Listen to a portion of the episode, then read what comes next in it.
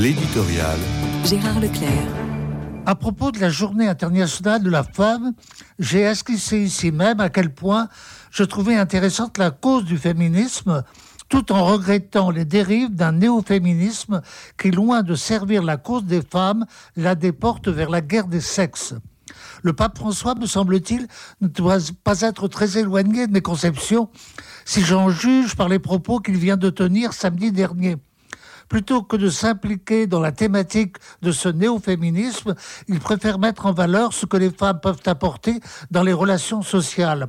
Ainsi serait-elle disposée à ne pas discriminer mais à intégrer tout le monde, en particulier les personnes défavorisées économiquement, culturellement, religieusement, en raison de leur genre.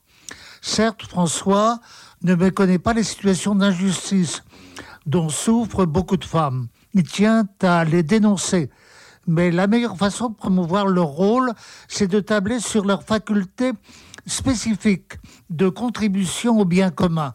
Et de ce point de vue, la tradition biblique et chrétienne est riche d'exemples. Sarah, Rebecca, Judith, Suzanne, Ruth, jusqu'à Marie, et aux femmes qui ont suivi Jésus jusqu'à la croix, mais aussi Catherine de Sienne, Joséphine Bakita, Edith Stein, Teresa de Calcutta. Je ne sais si François était au courant de la charge de l'avocate Violaine de Philippis chez nous, tentant de relier les féminicides, c'est-à-dire les meurtres de femmes par les hommes, à cette tradition judéo-chrétienne. Mais il lui a apporté la réponse la mieux appropriée en renvoyant à ces exemples prestigieux qui constituent autant de modèles prophétiques d'un féminisme positif et non agressif. C'est un sujet de réflexion à poursuivre et à approfondir, alors où il n'est question que de victimes systémiques, alors que les femmes sont d'abord des sujets responsables.